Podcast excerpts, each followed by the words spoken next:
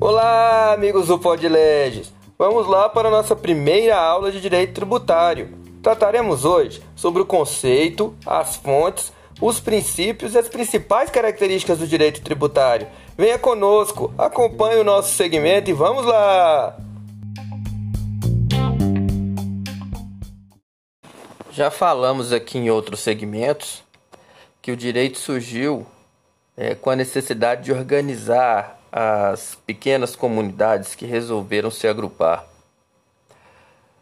Ocorre o fenômeno da tributação para que o Estado, ao desenvolver a atividade financeira, atenda às necessidades de toda a coletividade. O artigo 173 da Constituição Federal faz referência à regra de liberdade de iniciativa, vedando ao Estado a exploração direta da atividade econômica a qual somente é permitida quando necessários ao imperativo de segurança nacional ou ao relevante interesse coletivo. O Estado não pode intervir na economia. Eh, este se utiliza da tributação para atender determinadas finalidades sociais. Tributar é a única forma de impedir a estatização da economia e permitir a existência de uma economia capitalista o doutrinador Hugo de Brito Machado transmite que a carga tributária não pode ser demasiadamente elevada, o que desestimula a iniciativa privada. Então, nós podemos observar que o tributo, né, como receita derivada do Estado, ele surge até como limitador estatal para que o Estado não venha a não precise intervir na economia. E o tributo também é utilizado para atender os interesses da sociedade, para manter o Estado. Né? Nós vamos estudar várias formas de tributos, alguns vinculados, outros não vinculados à atividade estatal, mas o tributo serve, é, de certa forma, para manter o Estado e também para que o Estado não intervenha na livre iniciativa, uh, na, na, atividade econômica de forma mais incisiva. Né? E essa carga tributária, como bem foi falado aí, ela não pode ser elevada, que senão vai desestimular os estados. Nós temos vários programas estatais aí de incentivo a, a, aos negócios, incentivo a, a, a montagem aí de empresas, né? como no caso das pequenas empresas, da, das micros e pequenas empresas, das empresas de pequeno porte.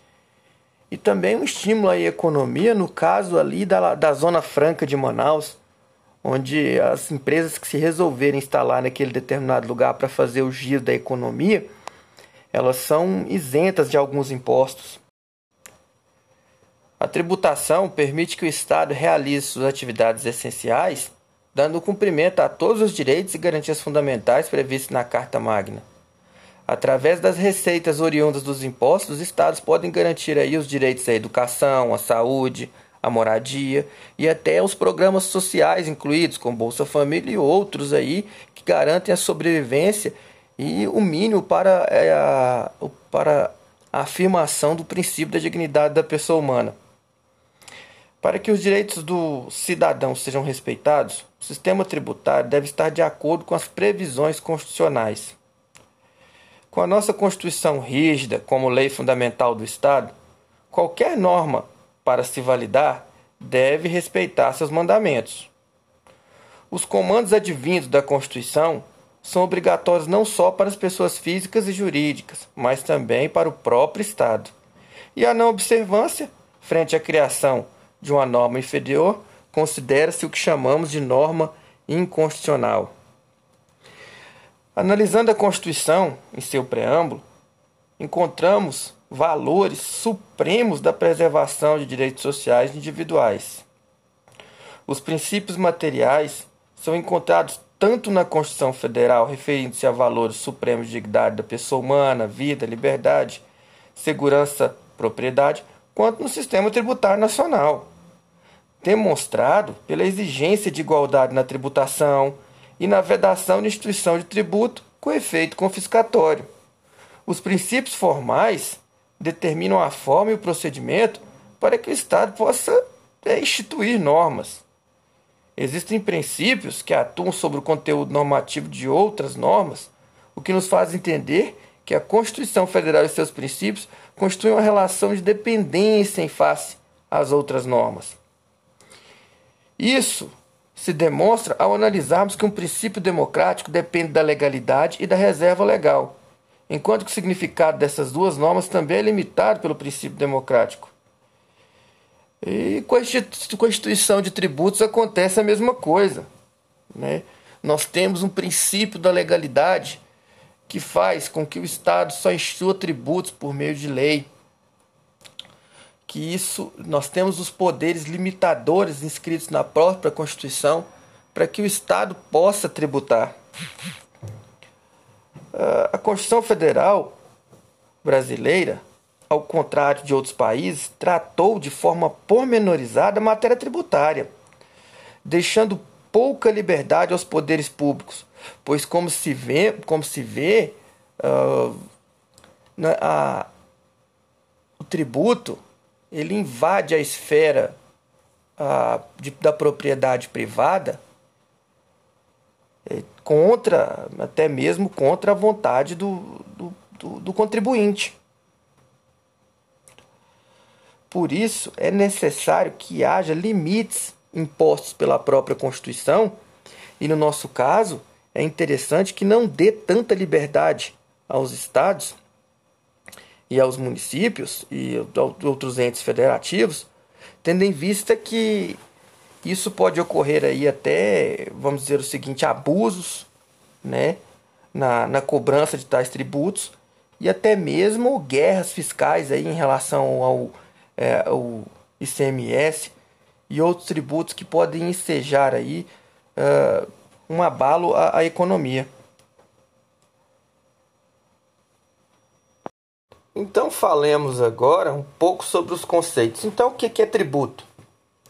Tributo, segundo o artigo 3 do CTN, né, que foi recepcionado como lei complementar, apesar de não ser uma lei complementar, foi recepcionado pela nossa Constituição como lei complementar, é, preconiza em seu artigo 3 que tributo é toda prestação pecuniária compulsória, ou seja, é, prestação pecuniária compulsória, obrigatória, em moeda ou cujo valor nela se possa exprimir, que não constitua sanção de ato ilícito instituída em lei e cobrada mediante atividade administrativa plenamente vinculada.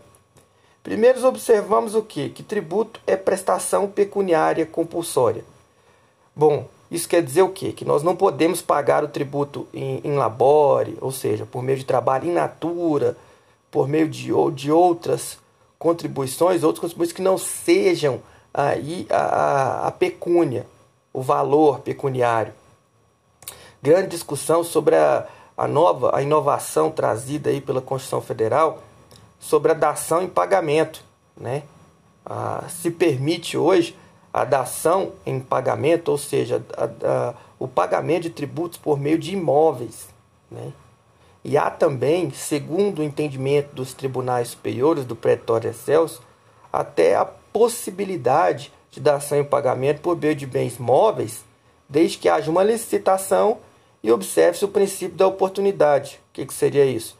A administração pode uh, aceitar algum bem desde que seja relevante e necessário ao interesse público e seja por meio de licitação.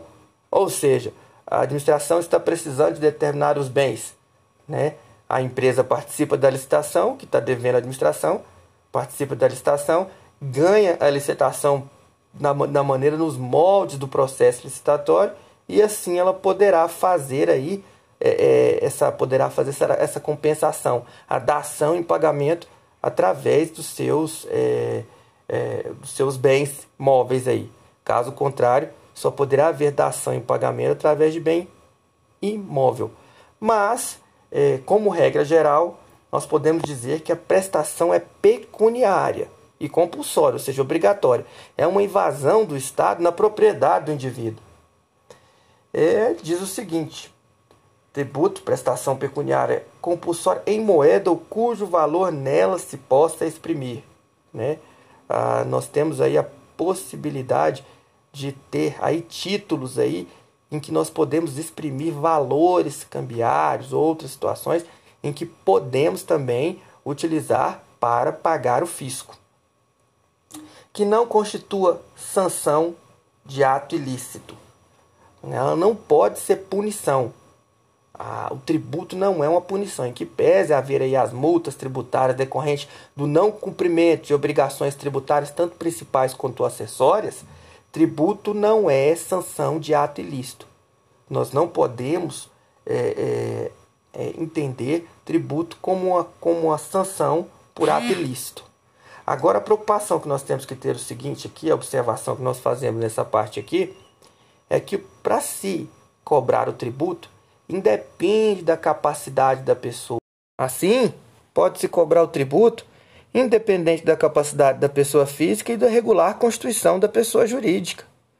Outra situação é o seguinte: é, o, o fisco, a fazenda pública, ela não vai atrás da, de saber, por exemplo, a origem, se é lista ou ilícita, dos bens constituídos ou da, da, da hipótese de incidência que constituiu o fato gerador. Exemplo, se a pessoa constituiu renda, ela tem que pagar o imposto de renda, não importa a forma como ela constituiu isso. Isso vem de um, de um brocádio chamado non-olet.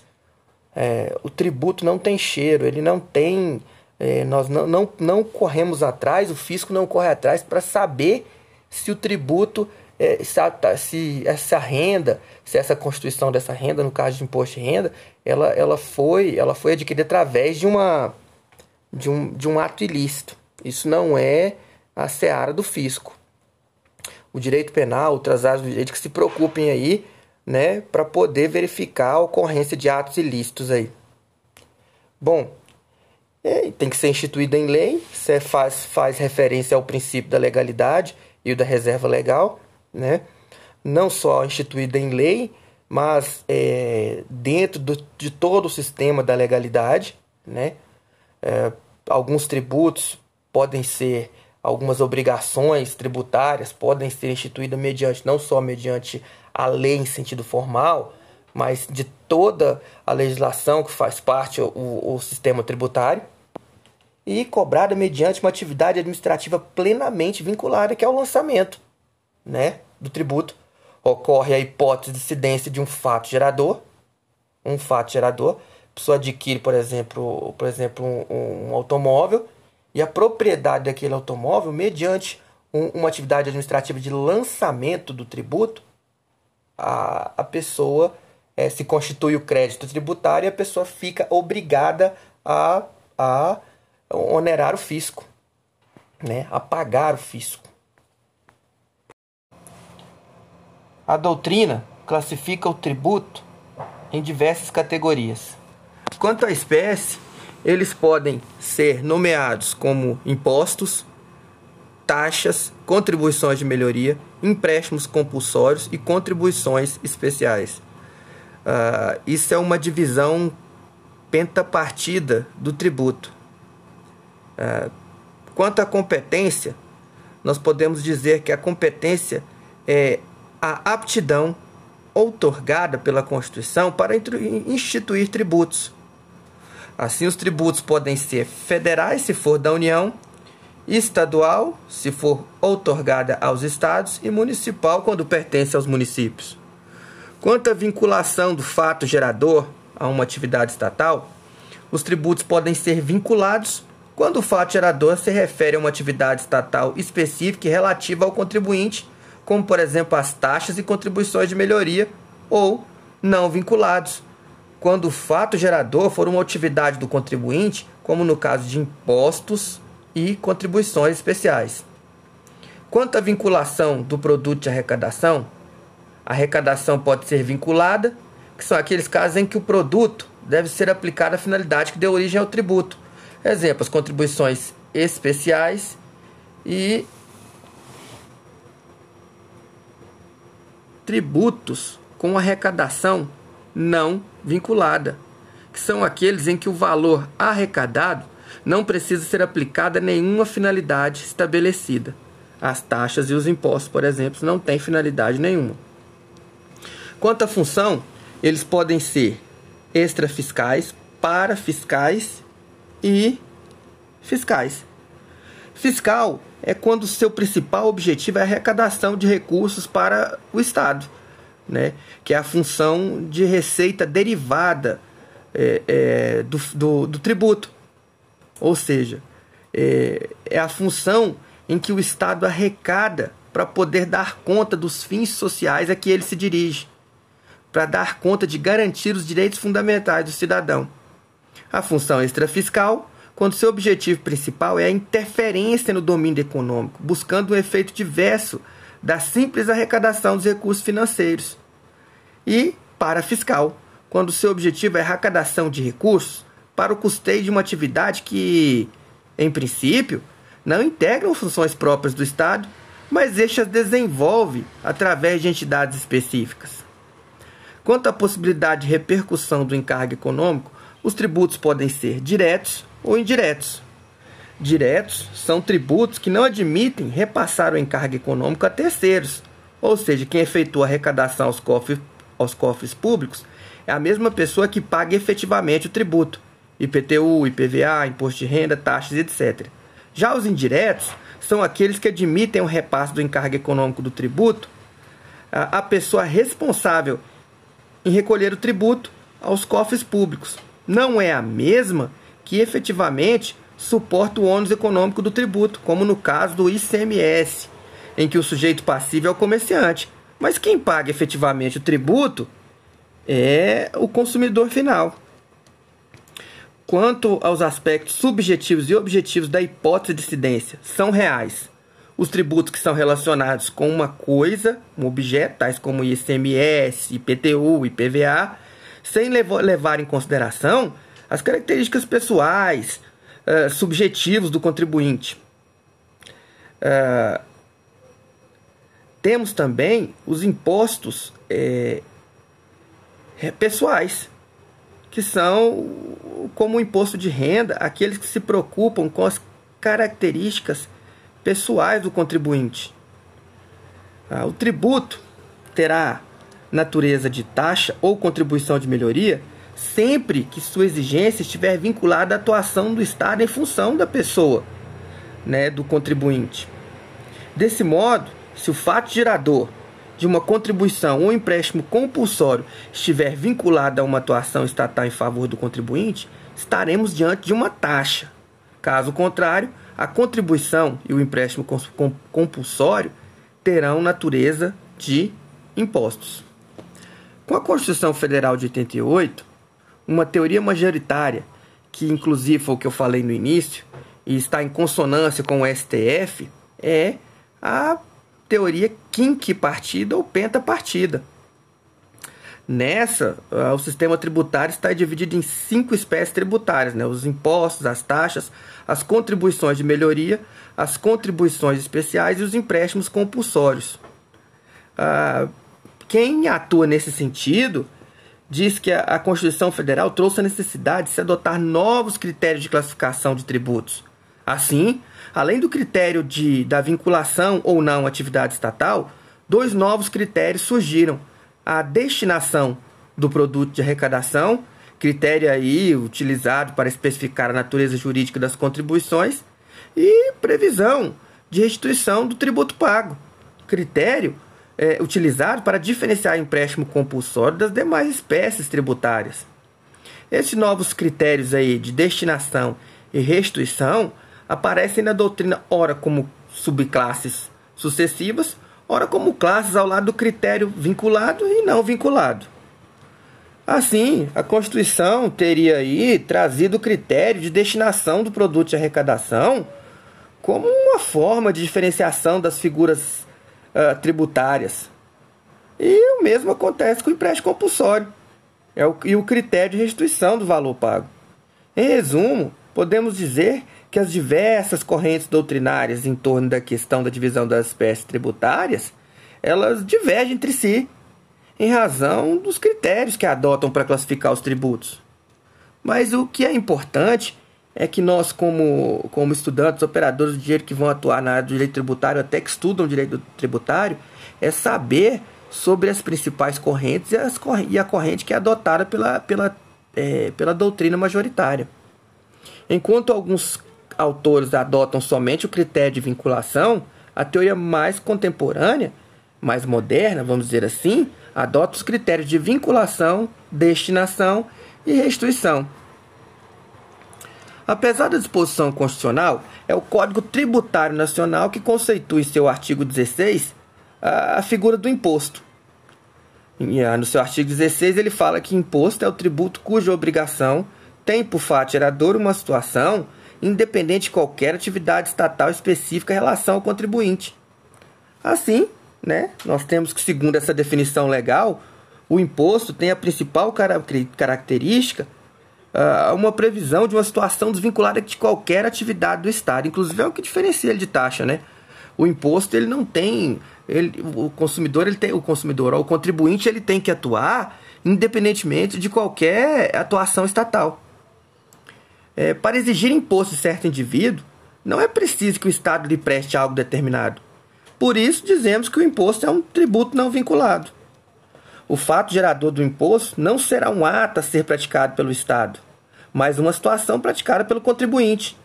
Exemplo: se você ofere renda, é fato gerador de imposto de renda. E é uma situação vinculada ao contribuinte, não ao Estado. Todos os fatos geradores dos impostos são situações praticadas pelo contribuinte, e esta é a marca principal da definição dos impostos. Outra característica dos impostos é o fato do produto da sua arrecadação, é, em regra geral, não ser vinculado em uma destinação ou destinação específica. Então, o, os impostos eles não estão vinculados a uma situação, a qualquer atuação do Estado e nem têm destinação específica. O artigo 67, inciso 4 da Constituição trata da não afetação dos impostos de forma que esta espécie tributária só pode ter destinação específica caso haja previsão constitucional nesse sentido. Uh, esse dispositivo constitucional ele traz também algumas exceções à não afetação dos impostos. Por esse motivo, que o 128 do CTN, por exemplo, não foi recepcionado pela Constituição, pois trazia destinação específica ao imposto de exportação que a Constituição não prevê. Então nós podemos observar aí que há vários segmentos aí dentro do Código Tributário Nacional que não foram recepcionados pela Constituição. Mas uh, voltamos aqui, ainda em relação aos impostos, o parágrafo 1 do artigo 145 da, da Constituição estabelece que sempre que possível os impostos terão caráter pessoal e serão graduados segundo a capacidade econômica do contribuinte, facultada a administração tributária, especialmente para conferir efetividade a esses objetivos, identificar, respeitados os direitos individuais e nos termos da lei, o patrimônio, os rendimentos e as atividades econômicas do contribuinte. Esse dispositivo nos alerta para o fato de que, sempre que a estrutura do imposto assim o permitir, os impostos terão caráter pessoal e serão graduados segundo a sua capacidade econômica, a capacidade econômica do contribuinte. A tributação por meio de impostos tem que ser customizado para cada pessoa, respeitando aí as diferenças nos termos da capacidade contributiva, uh, tributando de acordo com o que cada um pode e deve pagar. Os impostos, assim como todo tributo, eles podem ser diretos e indiretos. Direto é aquele em que o sujeito passivo, chamado de contribuinte de direito, não tem possibilidade de transferir de forma automática e individualizada o ônus financeiro da carga fiscal aos consumidores, por exemplo, imposto de renda, né? Indireto, que é aquele que o contribuinte de direito consegue transferir de forma automática individualizada o, ônus econômico uh, para a carga tributária de produtos e serviços, como por exemplo uh, o ICMS. Aí existe ainda aquela divisão entre impostos pessoais e reais. Pessoais é aqueles que, que é, possuem base em características pessoais do contribuinte, enquanto os reais eles se consolidam em aspectos objetivos, não levam em conta consideração, em consideração as características pessoais do contribuinte. Os impostos também podem ser seletivos e não seletivos. Os seletivos são aqueles em que a alíquota é maior ou menor dependendo da essencialidade do bem. Ah, já podemos dizer aí que o IPI ele será seletivo, enquanto o, o, o ICMS poderá ser seletivo. Os impostos não seletivos são aqueles que não existe diferença entre a alíquota em razão da essencialidade do bem. Ah, os impostos também podem ser cumulativos ou não cumulativos. Um imposto cumulativo incide em todas as etapas da circulação do bem. Já os não cumulativos são aqueles que o valor pago na etapa anterior pode ser abatido na etapa subsequente. Nós vamos falar aí mais sobre outras as taxas e as contribuições de melhoria. Por hora ficaremos com o imposto só como exemplo para reafirmar mais aí os conceitos de tributo e algumas situações dentro do próprio sistema tributário. É, as primeiras considerações sobre direito tributário aqui estão sendo feitas de forma simples, até mesmo para, é, é, até mesmo para a compreensão do ouvinte. Futuramente, nós iremos tratar de assuntos pormenorizados em cada segmento desse podcast. A obrigação tributária, por exemplo, é, é a regra matriz da incidência tributária o vínculo jurídico que nasce a partir da ocorrência do fato descrito nessa hipótese, ou seja, a relação jurídica que instaura é, com o conhecimento do fato descrito na hipótese de incidência. Né? Fato imponível ou fato jurídico tributário. Surge a, a, a hipótese de incidência, a, o, o, o, contribuinte pratica o fato gerador daquela hipótese de incidência, né? e surge então para o Estado a obrigação de recolher o FIS, de recolher o tributo, mas deixe com o processo administrativo correto, o lançamento na constituição do crédito. A regra matriz da incidência tributária extraída da lei que institui é determinado pelo tributo e prevê hipoteticamente a consequência da realização concreta do fato descrito em sua hipótese. O dever do sujeito passivo de realizar uma prestação ao sujeito ativo que é o Estado. Assim, uma vez ocorrida a hipótese de incidência, uh, nasce a relação jurídica prevista no consequente, a obrigação tributária. Como toda obrigação jurídica, é, é uma relação entre devedor e credor que tem por objeto uma prestação. O que diverge a obrigação tributária das demais é que essa tem por objeto uma prestação de natureza tributária e que pode assumir a, a, forma de um dar, no caso de obrigação de pagar tributo ou de, ou de penalidade pecuniária, ou de fazer ou não fazer, no caso das obrigações acessórias. O artigo 113 do CTN divide a obrigação tributária em principal e acessória.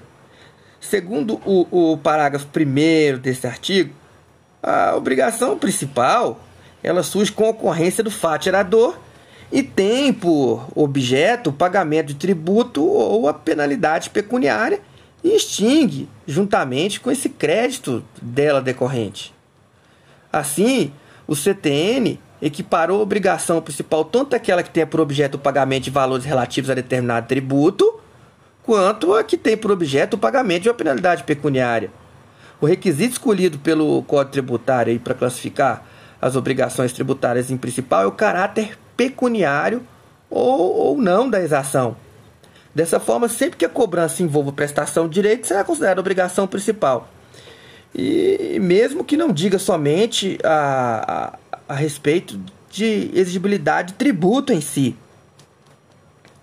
É, não considera as obrigações principais, então, decorrente do que foi explicado, ah, uma prestação que se refira é, ao cumprimento de obrigações tributárias, apresentação de livro, é, é, declarações, né, são obrigações acessórias. Né? Ah, parágrafo 2 do CTN, do artigo 113 do CTN, define obrigação acessória como aquela que decorre da legislação tributária e tem por objeto as prestações positivas ou negativas nelas previstas no interesse da arrecadação da fiscalização dos tributos então, diferentemente da obrigação principal, esta, é, também chamada por instrumental, tem por objeto uma prestação não pecuniária, um fazer ou não fazer alguma coisa. Escriturar livros, como eu já disse, prestar declarações, emitir notas fiscais. É... E temos também aí que o parágrafo 3 do 113 do CTN, ele diz o seguinte, que pela simples inobservância uh, da, da obrigação acessória, ela converte-se em principal relativamente à penalidade pecuniária. Ou seja, se ela não for observada, o seu descumprimento enseja a aplicação de uma penalidade pecuniária, lógico, né? Apresentada por meio de multa. Essa multa, então, por ter um caráter pecuniário, se torna uma obrigação principal. É, vamos falar agora sobre responsabilidade tributária. O sujeito passivo da relação jurídica tributária é aquele que exige o cumprimento da obrigação. Não tenha dúvida disso. Geralmente é o sujeito que produz o fato gerador, ou seja, o contribuinte. Ocorre que é, outra pessoa que não aquela que praticou o fato gerador pode também ser alçada à posição do sujeito passivo da obrigação tributária. A essa pessoa que não tem, é, é, vamos dizer assim, uma relação direta com o fato gerador, nós damos o nome de responsável tributário. O parágrafo 1 do artigo 121 do CTN dispõe que o sujeito da passivo da obrigação principal é, pode ser o contribuinte, quando tem relação pessoal e direta com a situação que constitui o respectivo fato gerador, e o responsável, quando sem investir a condição de contribuinte, sua obrigação decorra de disposição expressa de lei. Já o, o 128 do CTN define a figura do responsável tributário da seguinte forma: sem prejuízo disposto neste capítulo, a lei pode atribuir de modo expresso a responsabilidade pelo crédito tributário à terceira pessoa, vinculada ao fato gerador da respectiva obrigação, excluindo a responsabilidade do contribuinte ou atribuindo a este um caráter supletivo do cumprimento total ou parcial da referida obrigação. É, em decorrência disso, é, podemos é, concluir então que o sujeito passivo da obrigação tributária é o contribuinte, aquele que tem relação pessoal e direta com o critério, uh, com o fato previsto no, no, no critério material, com o fato gerador. Ou o responsável, aquele que sem ter praticado diretamente o fato gerador, e, ter com, e tem com ele uma relação de, indireta por expressa disposição legal. A ocorrência de um fato qualquer, lícito ou ilícito que autoriza a constituição da relação jurídica entre o Estado e o credor responsável, é, essa dá, dá a, a, como resultado a existência do fato jurídico tributário. Vamos passar agora a tecer comentários sobre as formas e limites da responsabilidade tributária. A responsabilidade tributária ela pode ser imputada a terceiro de formas de três formas diferentes, vamos dizer assim: pessoalmente, subsidiariamente ou solidariamente. A responsabilidade será pessoal quando competir exclusivamente ao terceiro é, adimplir a obrigação desde o nascimento desta. Assim, neste caso, o responsável figurará como o único sujeito passivo da obrigação e o contribuinte será, por algum motivo previsto em lei, afastado de pagar o tributo. Já a responsabilidade subsidiária, uh, o terceiro será chamado para o pagamento somente se restar constatada a impossibilidade pelo contribuinte, que é o devedor originário. Ou seja, uh, determinada responsabilidade for do tipo subsidiária, o primeiro se cobrará do contribuinte.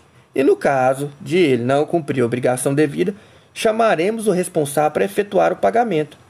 Por fim, nós temos a responsabilidade solidária, que é quando mais de uma pessoa integra o polo passivo da obrigação tributária, sendo todos responsáveis ao mesmo tempo. Como diz o Código Civil, a responsabilidade, ela, ela, a responsabilidade solidária, ela decorre da lei ou da vontade das partes. Nesse caso aqui, ela vai decorrer da lei.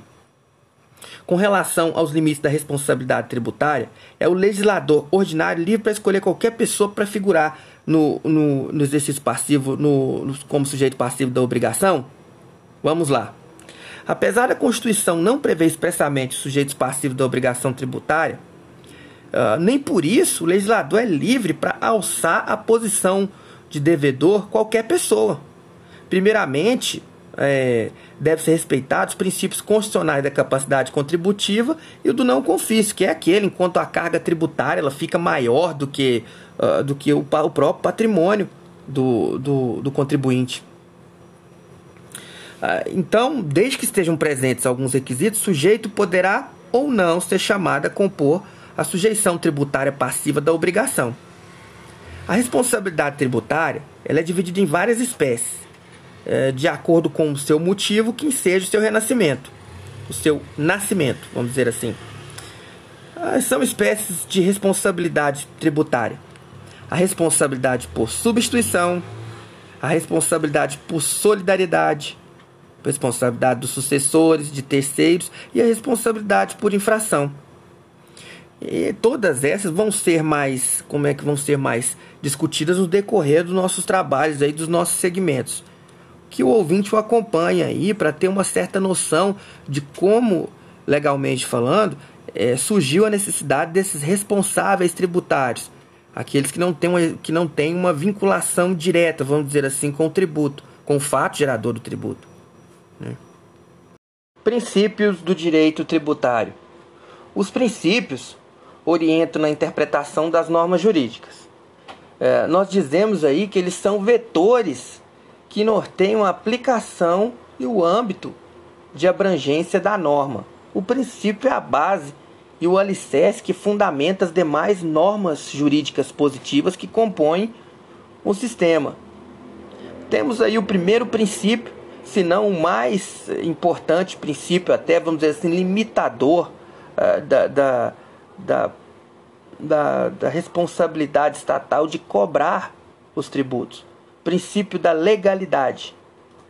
O artigo 5 inciso 2 da Constituição Federal traz o princípio da legalidade de forma expressa uh, e de modo a contemplar um, o chamado Estado Democrático de Direito ao dizer que ninguém será obrigado a fazer ou deixar de fazer alguma coisa, senão em virtude de lei. Uh, com essa preocupação de delimitar o poder do Estado, sobretudo quando estamos a tratar de um tributo, de, de, de, do poder de tributar, que de forma compulsória invade o patrimônio do particular, o poder constituinte originário eh, reforçou esse princípio ao repeti-lo no capítulo das limitações constitucionais ao poder de tributar, no artigo 150, inciso 1 da Constituição Federal, que estabelece vedação aos entes políticos a titularidade de competência tributária consistente em exigir ou aumentar tributo sem lei que o estabeleça. Entes políticos, nós temos aí eh, os entes da, da, da administração direta, aí, a União, os estados, o federal, os municípios. A doutrina convencionou, convencionou chamar este mandamento constitucional de princípio da legalidade tributária e com este nome é cobrado em concurso, exames da OAB. Este princípio impõe ao Estado a sua atuação incondicionalmente baseada na lei. E é o que damos o nome também de reserva legal. O artigo 97 do CTN estabelece as matérias sujeitas à reserva legal, quais sejam a instituição de tributo ou sua extinção, majoração de tributos e sua redução, a definição do fato gerador da obrigação tributária de seu sujeito passivo, a fixação de alíquota e a base de cálculo, a combinação de penalidades e as hipóteses de extinção, exclusão, suspensão do crédito tributário ou dispensa ou redução de penalidades. O princípio da legalidade ao impor a exigência de lei para aumentar tributo, estar a falar aí de lei ordinária ou lei complementar, pois está a dispor sobre a lei em seu sentido estrito o leitor, então, o, o leitor, no caso, né, o ouvinte, é, às vezes pode se questionar qual é a diferença entre lei complementar e lei ordinária. A Constituição traz a diferença da lei complementar no sentido de que a lei complementar ela tem aí um aspecto diferente em sua criação, no aspecto formal, né?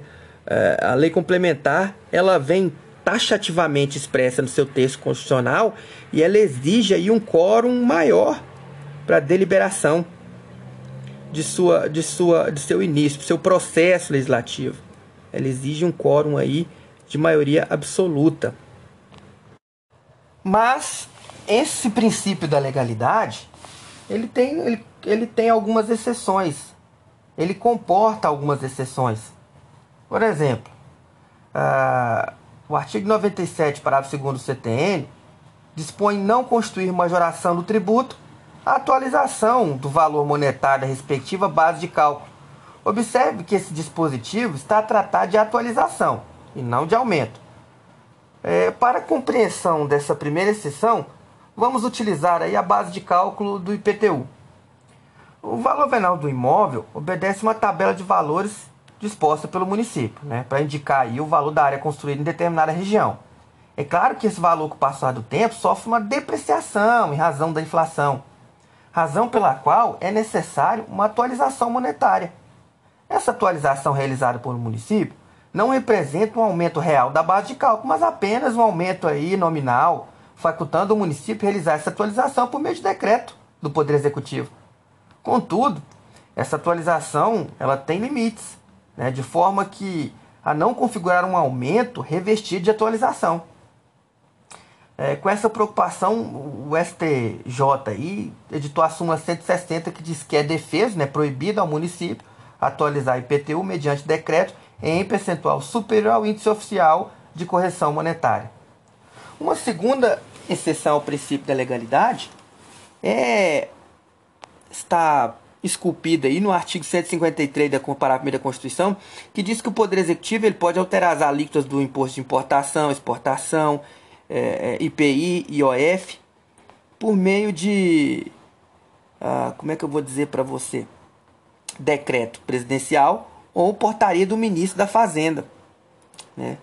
Então, ele pode alterar as alíquotas aí, não especialmente por meio de lei formal, é claro por meio de uma norma, de uma norma né, que está dentro aí da, da, da legislação tributária, mas não a lei em sentido estrito.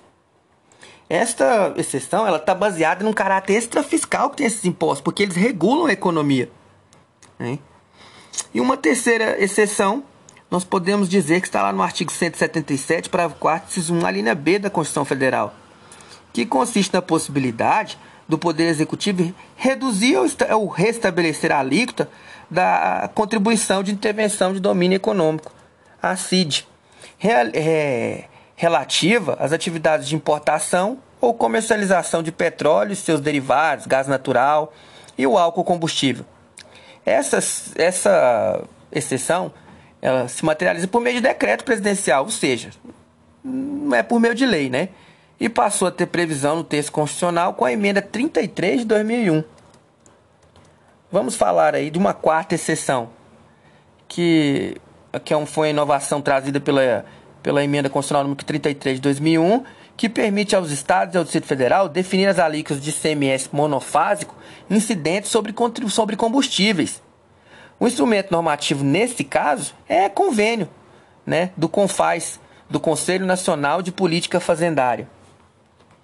Falando de princípio da legalidade, de lei em sentido estrito, nós não podemos falar aí, deixar de falar sobre, sobre a medida provisória. É, não vamos aqui tecer críticas é, ao, à quantidade de, de medidas provisórias trazidas pelo Poder Executivo. A medida provisória é um ato normativo com força de lei a ser adotado pelo Presidente da República em caso de relevância e urgência nos limites estabelecidos pelo artigo 62 da Constituição Federal. O STF já se posicionou no sentido de admitir a edição de medidas provisórias por governadores e prefeitos quando autorizados pela Constituição ou pela Lei Orgânica Municipal. Uh, cumpre registrar, porém, que um dos fundamentos para esse entendimento foi encontrado no próprio texto constitucional, já que o seu artigo 25, parágrafo 2 indicou a possibilidade de utilização pelo Estado ao prever a vedação uh, de sua edição para regulamentação da exploração de serviços locais de gás canalizado. É, isso foi nas ADINs, a Ação Direta de Inconstitucionalidade 425 e 812. O processo legislativo da medida provisória é um ato singular e praticado pelo chefe do Executivo e posteriormente aí analisado pelo Congresso Nacional. Ao editar uma medida provisória, o presidente ou o chefe do Poder Executivo, vamos dizer assim, ele tem que observar os requisitos constitucionais formais de relevância e urgência.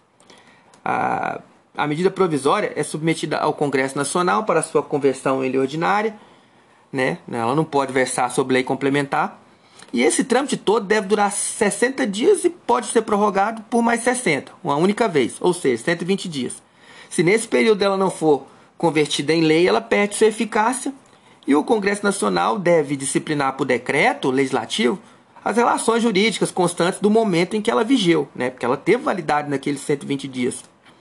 Se ela não for apreciada em 45 dias, ela entra em caráter de urgência e passa e fica sobrestado todas as demais deliberações legislativas até que se seja apreciada aquela medida provisória. É, existe uma interpretação feita pelo STF que não ficam sobrestadas todas as, as a, todas, a, todas as, as pautas legislativas, todas as leis por conta da medida provisória, mas tão somente aquelas que tratem sobre determinado assunto. Mas isso aí a gente vai ver no decorrer das nossas aulas, dos nossos segmentos. Ah, o artigo 62, parágrafo 2 da Constituição, prevê a possibilidade de edição de medida provisória para a instituição ou majoração de impostos, condicionando a produção dos seus efeitos ao exercício financeiro seguinte, desde que tenha sido convertida em lei até o último dia daquele que foi editada.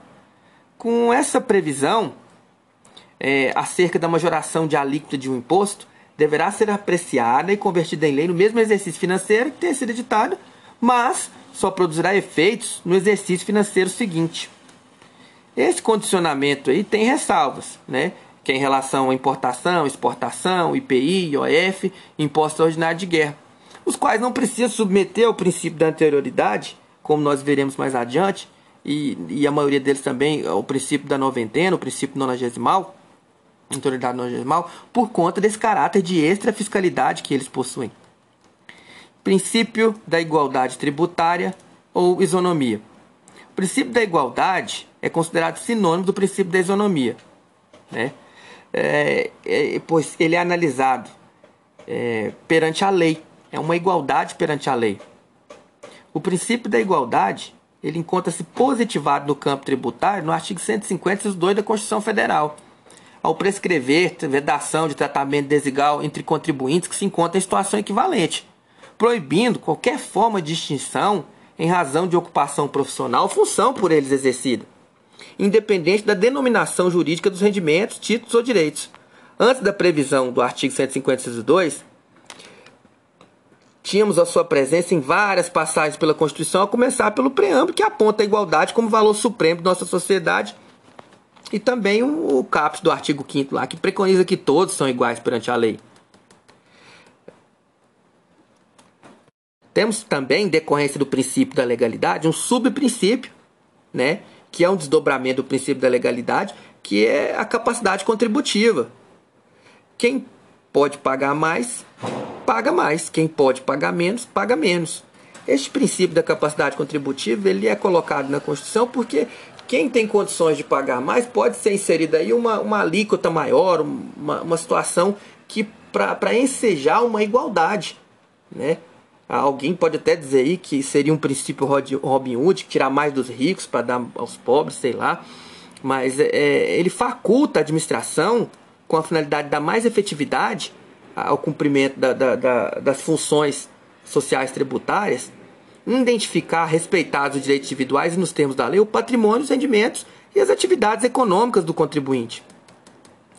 Temos o princípio da irretroatividade tributária Uh, o poder constituinte originário alçou esse princípio como cláusula pétrea no artigo 5 inciso 36 da Constituição Federal. A lei não prejudicará o direito adquirido, o ato jurídico perfeito e a coisa julgada. Encontramos aí o princípio da retroatividade de leis infraconstitucionais, tais como a Lei de Introdução ao Código Civil, né, que é a Lei de Introdução às Normas do Direito Brasileiro, e o Código Penal, falando sobre a retroatividade em favor do réu.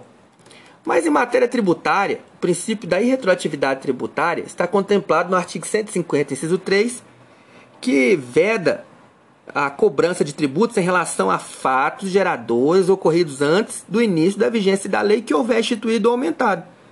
O CTN consignou esse princípio ao dispor que a legislação tributária aplica-se a fatos geradores futuros e aos pendentes, implicitamente exclui da aplicação os fatos geradores passados. Princípio da anterioridade. O artigo 150, inciso 3 da linha B da Constituição veda a cobrança de tributos no mesmo exercício financeiro em que haja sido publicada a lei que instituiu ou aumentou o princípio da anterioridade do exercício financeiro, ele preleciona que tão somente que se uma lei vier a aumentar ou criar um tributo, ela deverá ser anterior ao exercício financeiro em que o tributo será cobrado. O exercício financeiro corresponde a um ano civil, né? 1 de janeiro a 31 de dezembro. Então, assim, se quiser aumentar, por exemplo, a alíquota do ICMS em 2015, ele deverá ser publicado no ano 2014. Da mesma forma, se quiser instituir imposto sobre grandes fortunas em 2010, deverá a lei vir em 2009. É o princípio da não surpresa aí, de não pegar as pessoas de surpresa. Exceções ao princípio dessa anterioridade. Né? O artigo 150 traz exceções ao princípio da anterioridade do exercício financeiro, que é a importação, exportação, IPI, IOF. É, só. O fundamento dessas exceções é, é, são o caráter extrafiscal dos tributos, como eu já falei mais, mais a, a, anteriormente. Né? O, o, Poder Executivo ele tem que ter uma, uma certa flexibilidade no, no aumento, no, na, na, diminuição da, das alíquotas desse, desse, de, de, desses impostos para regular a economia, né? a balança comercial. Então, tais impostos não podem aí esperar um ano para poder começar a vigiar o seu aumento. Nós temos aí também o princípio da noventena, também vinculado ao princípio da não surpresa, é também chamado de princípio da anterioridade nonagesimal. É, porque o princípio do exercício financeiro não era o bastante né, para segurar essa não surpresa. Vamos colocar, por exemplo, se uma, se uma lei que aumentasse um tributo fosse em, em, dezembro, em janeiro, se fosse pelo princípio, fosse publicada em dezembro, em janeiro do ano subsequente, ela já começaria a valer. Então foi criado aí um princípio da noventena em que ela vai, só vai valer depois de 90 dias da data em que haja sido publicada a lei que instituiu aumentou o tributo. Mas também comporta exceções, justamente por conta do princípio aí da, da é, vamos dizer assim, da, da, da extrafiscalidade, né, na maioria dos casos. Imposto sobre importação, que é o IPI, né, que é o que é, imposto sobre importação, que é o I, é imposto sobre exportação, que é o IE, o imposto de renda também, né, que está no lugar do IPI, e o, e o IOF. É, o imposto sobre produtos industrializados é, ele foi substituído aqui pelo, pelo imposto de renda. Isso é uma pegadinha de concurso, de provas, aí, de exames de OAB nesse, nesse sentido. Porque o imposto de renda ele é exceção ao princípio da noventena, mas ele não é exceção ao princípio da anterioridade. Enquanto que o, o IOF é o contrário, ele é exceção é, é, ao princípio da anterioridade, mas não o é da noventena. O imposto de renda, por exemplo, ele pode ter sido publicado em dezembro, um aumento, vamos dizer assim, em janeiro ele pode ser cobrado normalmente, porque ele é exceção ao princípio da noventena. Temos também aí o imposto extraordinário de guerra, o imposto sobre propriedade veículo automotor e o IPTU. Isso as bases de cálculo. Temos também o princípio do não confisco, né? O artigo 150, inciso 4 da Constituição Federal, ele veda a utilização de tributo para fins confiscatórios. Né? A perda de bens tem previsão expressa no texto constitucional. Não existe critério pré-determinado para apontar o que seja o confisco. Mas nós podemos fazer a análise do caso concreto à luz dos princípios da razoabilidade, verificando se a tributação é razoável e proporcional. É, ela não pode, por exemplo, colocar uma carga tributária maior do que o contribuinte pode suportar, né? sob pena de, de, de o contribuinte ficar sem condições de prover a própria subsistência, como até princípio norteador da dignidade da pessoa humana.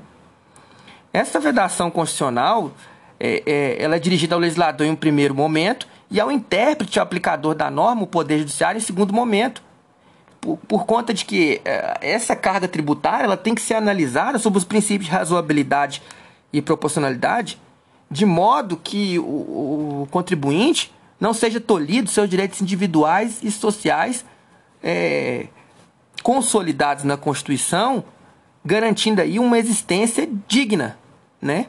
preconizando e afirmando ainda o princípio da, legalidade, da dignidade da pessoa humana. Temos também o princípio da liberdade de tráfego de pessoas ou bens.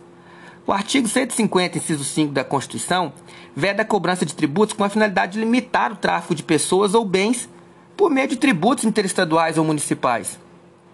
Né? A norma tem como destinatário principal o legislador, de modo a evitar que ele crie tributos, tem as ressalvas, as situações de pedágio, que não tem problema, né? mas ele, ele veda que o legislador tem a intenção de limitar a locomoção de pessoas e bens entre municípios, entre estados. Né? É, podemos dizer aí que o pedágio é uma exceção a este, a este princípio, pois ele pode ser colocado de forma que a conservação das vias públicas é admitida a cobrança de pedágios. Princípio da uniformidade tributária. Este princípio Primeiro, nós vamos colocar a uniformidade geográfica, que está previsto no artigo 151, inciso da Constituição Federal, que veda que o tributo não seja uniforme em todo o território nacional, ou que implique distinção ou preferência em relação ao Estado, Distrito Federal e município em detrimento do outro. O presente, presente princípio, além de cumprir o Pacto Federativo, obedece aí os princípios da isonomia e ao exigir esse tratamento uniforme pelos entes federativos. É, Apesar disso, admite-se um tratamento distinto para aquele que se encontra em situação de desigual. É, a parte final do inciso diz que a concessão de incentivos fiscais destinados a promover o equilíbrio socioeconômico entre as diferentes regiões do país é perfeitamente possível. Né? Temos aí um, como subclasse desse princípio também, além da uniformidade geográfica, a uniformidade na tributação de rendas das obrigações da dívida pública ele está consolidado no artigo 151, inciso 2, primeira parte do, da, da Constituição Federal, ao vedar a União de tributar a renda das obrigações da dívida pública dos estados, Distrito Federal e dos municípios em níveis, em níveis superiores aos fixados para suas próprias obrigações. Este princípio prevê tratamento igualitário né, das rendas das obrigações da dívida pública, fazendo com que não haja privilégio né, dos títulos da, da União em relação a dos outros entes federativos. Outro corolário é a uniformidade na tributação da remuneração e proventos dos agentes públicos. Ao vedar é, a União é, de tributar a remuneração dos proventos dos agentes públicos dos estados federais e municípios em níveis superiores aos, aos que fixar para seus agentes. É, outro subprincípio ou subclasse deste princípio é a vedação das isenções heterônomas, está presente no artigo 151, inciso 3, e proíbe a União de instituir isenções de tributos de competência dos estados, federais e municípios. Isso aí também ele atende o princípio do pacto federativo e dá força e autonomia para os entes do Estado federado.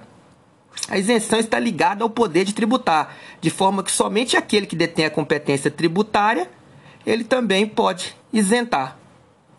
A possibilidade, por exemplo, de dispor acerca de PTU é do município, bem como a dispor sobre PVA é da, é, é, do Estado. E a União, por exemplo, pode dispor acerca de imposto de renda, imposto territorial rural. Podemos ver claramente isso aí, por exemplo, ó, o município ele pode cobrar o ITR, né? E nesse caso ele ganha 50, ele, ele, se ele não cobrar, ele ganha 50%, por exemplo, e se ele cobrar, ele ganha a totalidade do, do, do ITR, mas ele não pode conceder isenções, ele não pode conceder descontos ou qualquer coisa que o vale do ITR, porque o imposto territorial rural é de competência da União e somente a União pode dispor desse imposto. Da maneira, é, é por meio de lei, é claro, né? É, reforçando aí o princípio da legalidade tributária.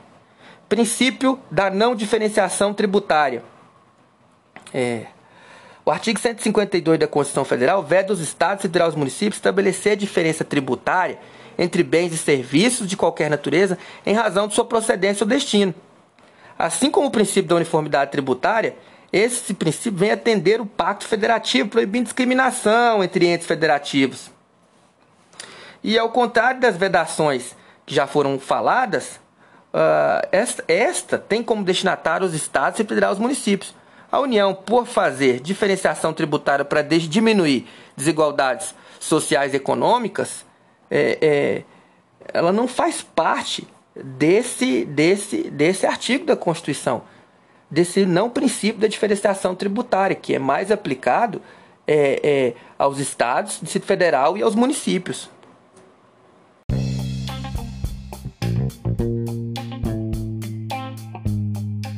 Então, pessoal, esta foi a nossa primeira aula de direito tributário. Acompanhe as nossas próximas aulas nos segmentos das plataformas dos podcasts mais ouvidos e vamos lá!